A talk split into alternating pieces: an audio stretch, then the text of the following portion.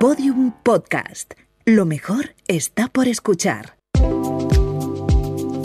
Podium Podcast presenta el primer podcast de yoga para escuchar. Mercedes Flow Yoga.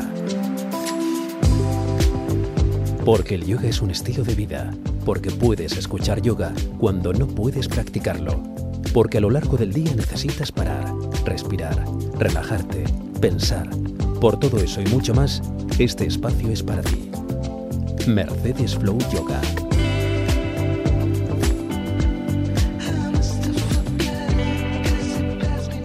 Hola yogis, bienvenidas a este quinto podcast de Mercedes Flow Yoga. A estas alturas ya os habrá entrado el gusanillo de empezar a practicar yoga y seguro que habéis mirado algún sitio cerca de vuestra casa o de vuestro trabajo. ¿A que no me equivoco? Y seguro que ante la gran oferta de estilos os habéis sentido un poco aturdidas, no me extraña. Pero hoy vamos a aclarar todas esas dudas. Antes, vamos a remontarnos un poquito en el tiempo.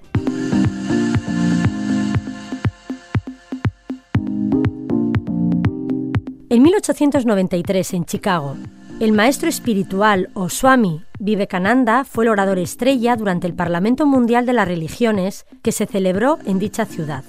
Era la primera vez en la historia humana que se creaba un foro de diálogo entre todas las religiones mundiales. Swami Vivekananda destacó por su discurso inclusivo, entendiendo la religión como universal, tras el cual se dedicó a difundir su mensaje por Estados Unidos, sin embargo, tenía una salud muy delicada y murió en 1902 antes de cumplir los 40 años.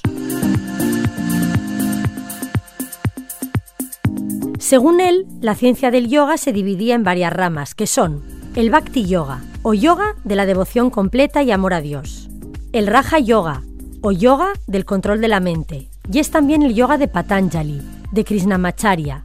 El Hatha Yoga pertenece a esta rama.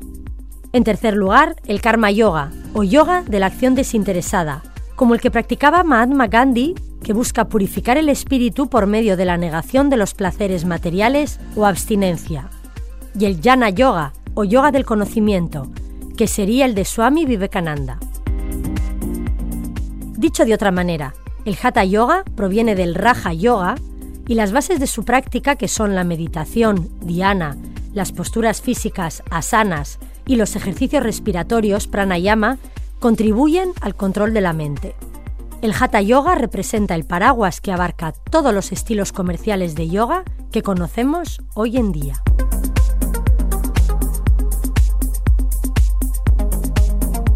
Krishnamacharya fue el gran yogi del siglo XX al que debemos el yoga que practicamos hoy en día. En 1920, Krishnamacharya empezó a enseñar yoga a la familia real india. Con el tiempo le fue dando más importancia a la enseñanza del yoga y siempre integraba los aspectos filosóficos del yoga cuando practicaba o enseñaba. Alrededor de 1935, Krishnamacharya enseñó a su primer alumno no indio. Estos nuevos alumnos eran europeos y como crecían en número, aprendió por sí mismo inglés para poder enseñar a sus nuevos alumnos. Sus discípulos fueron Iyengar, quien posteriormente desarrolló el yoga Iyengar, Patavi Joyce, que desarrolló el Astanga, y más tarde Indra Devi, una mujer. Su hijo de Sichakar desarrolló el Vini Yoga. Posteriormente, Swami Vishnu Devananda protagonizó la expansión del estilo Rishikesh. Hacia 1970, Paul Grilly y Sarah Powers crearon el Yin Yoga. Y en los 80, Larry Schultz, discípulo a su vez de Patavi Joyce, fundó el Rocket Yoga y Sharon Gannon y David Life crearon el método Jivamukti. Mucho más recientemente han ido saliendo estilos menos institucionalizados, como es el caso del Flow Yoga o el Harmonic Yoga. Existen, por tanto, numerosos tipos de yoga y te preguntarás, ¿qué diferencia hay entre unos y otros? ¿Por cuál empiezo? Depende de lo que estés buscando. Nos vamos a centrar en los más reconocidos. Básicamente, en las clases de Hatha Yoga se trabajan las posturas en profundidad, quedándote varias respiraciones en cada una de ellas. Es un trabajo físico y profundo.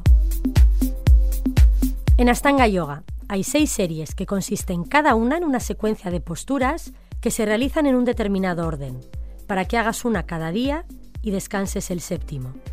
El único que conoce las seis series es Arati Joyce, nieto del creador de este estilo. La primera serie, la más conocida, se conoce como yoga terapia y sirve para limpiar y eliminar toxinas del cuerpo. Los practicantes generalmente comienzan con una sección de la primera serie y con el tiempo y la práctica van sumando una a una las posturas hasta completar la serie.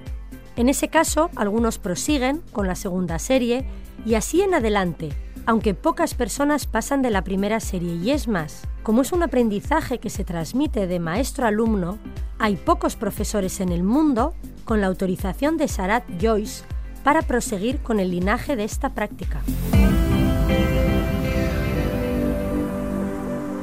En el yoga yengar se trabaja la correcta alineación de las posturas, ayudándote de soportes y props como cinturones, tacos e incluso mantas o sillas para adaptarlas al nivel y cuerpo de cada alumno, con el fin de que pueda asimilarlas y no exista riesgo de lesión.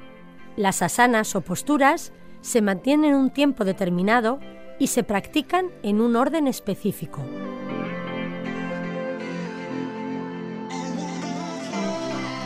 El vinyasa es un yoga fluido y dinámico que encadena respiración y movimiento. Se diseñan secuencias que combinan posturas, acompañando cada movimiento de una inspiración o de una expiración. El flow yoga, término procedente de Estados Unidos, viene a ser como el vinyasa, dejando que las posturas se sucedan suavemente, haciendo hincapié en esa capacidad del cuerpo para fluir.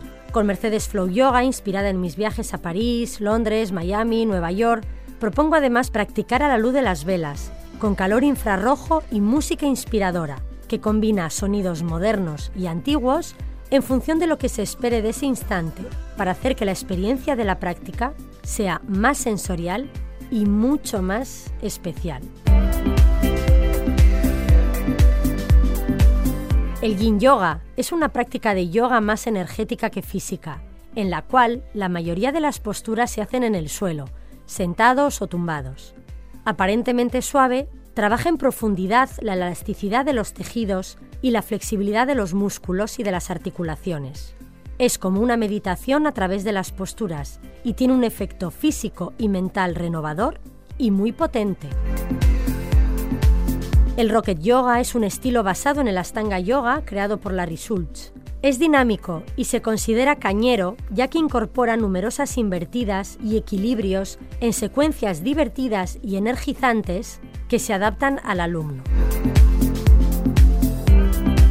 El método Jivamukti Yoga fue creado por los norteamericanos Sharon Gannon y David Life en Nueva York en los años 80, recuperando las escrituras sagradas de la filosofía del yoga, el canto devocional y la práctica de asanas como base fundacional de su estilo. Jivamukti significa liberación en vida y viene de los conceptos en sánscrito Jiva, que significa alma individual, y Mukti, que significa liberación, y se fundamenta en cinco pilares o conceptos. Ahimsa, la no violencia, que abarca cómo nos alimentamos hasta cómo nos vinculamos con el mundo.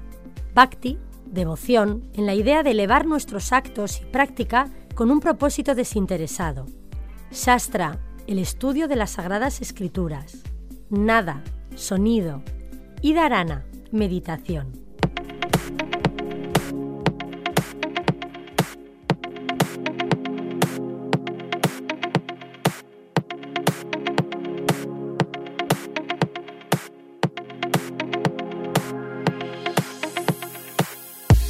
Todos los estilos mencionados anteriormente se basan en mayor o menor medida en la meditación, diana, las posturas físicas, asanas y los ejercicios respiratorios, pranayama.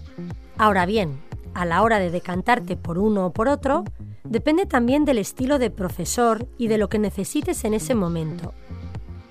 No siempre te apetece que la clase sea tan dinámica como las de Vinyasa o tan rígida como las de Astanga. A veces te puede apetecer darte mimos con una clase de yin Precisamente una de las maravillas del yoga es esa, la cantidad de variedades que puedes encontrar y adaptar tu práctica a lo que necesites en ese momento.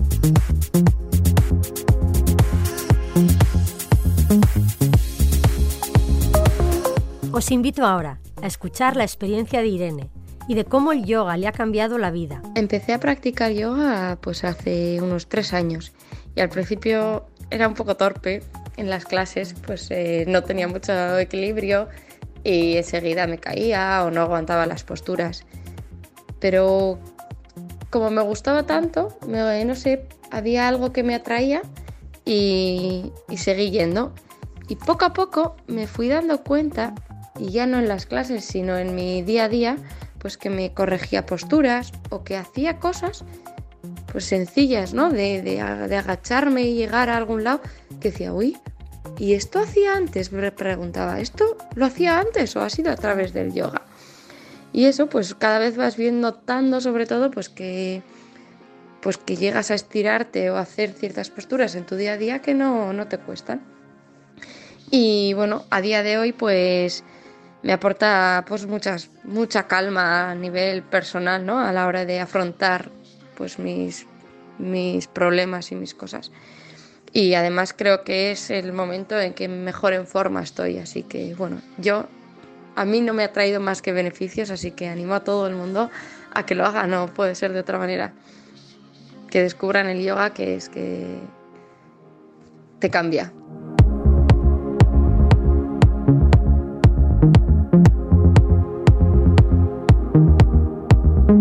Una de las cosas que me ha llamado la atención siempre en el yoga es que da igual que te encuentres en una aldea perdida en el sudeste asiático o en el estudio más guay de Nueva York, pasando por cualquier estudio europeo, puedes acceder y seguir cualquier clase, tengas el nivel que tengas. De hecho, siempre animo a mis alumnos que cuando viajan y ven clases de yoga, no les dé ninguna vergüenza y se metan. Me parece mágico poder seguir una clase en otro país, en otro sitio, te hace sentirte muy poderoso y muy fuerte. Te das cuenta de que lo que haces es mucho más que una práctica, que trasciende fronteras y se crea una energía especial entre tu práctica y tú. Compruebas además cómo un chaturanga es un chaturanga en todas partes, o un perro boca abajo, o un árbol. Y si encima das con un buen profesor, nunca juzgará si te sale una postura mejor o peor, sino que valorará el que hayas querido hacer la clase.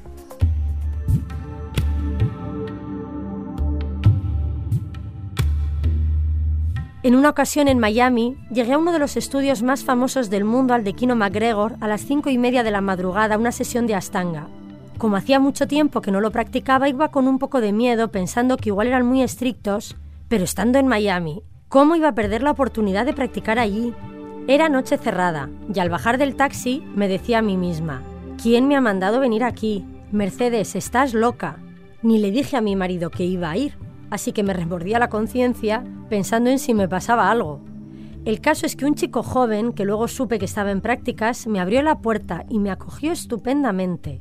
Ha sido de mis clases más especiales y cuando me enteré que buscaba fondos para casarse, no dudé en hacer una aportación.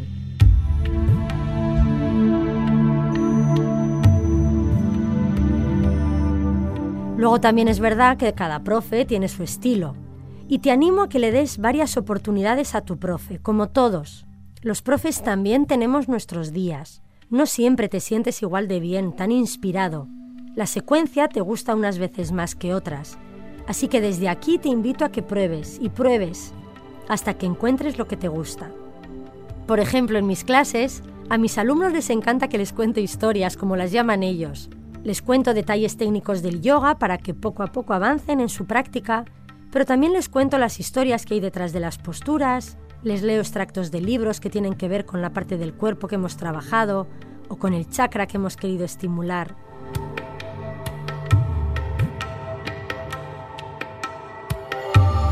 Tradicionalmente el yoga se transmite directamente de maestro a alumno. Mis profesores, Wesley Eckhart y Gauri Agulla, vivieron más de 17 y 12 años respectivamente en el ashram de Vishnu de Bananda en las Bahamas. ¿Y qué es un ashram? Es una comunidad espiritual donde se recrea el sistema educativo hindú, conocido como Gurukula, en el que el alumno recibe la formación directa del maestro o gurú durante 12 años. Durante esa etapa formativa, además de la instrucción y la ejercitación de posturas, también se estudian los textos clásicos y se profundiza en la espiritualidad propia de la tradición del yoga. La experiencia en el ashram supone involucrarse en la organización, administración y mantenimiento de toda la actividad que allí se desarrolla y las tareas se llevan a cabo de manera voluntaria y altruista.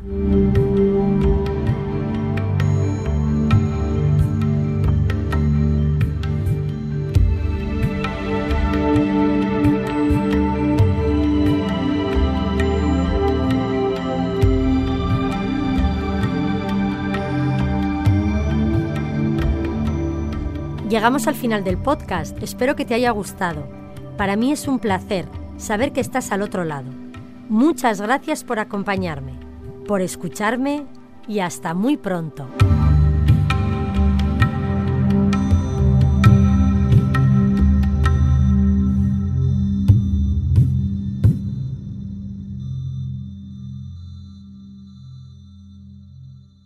Podium Podcast te ha ofrecido Mercedes Flow Yoga, el primer podcast de yoga para escuchar, para practicar yoga cuando no puedes practicarlo.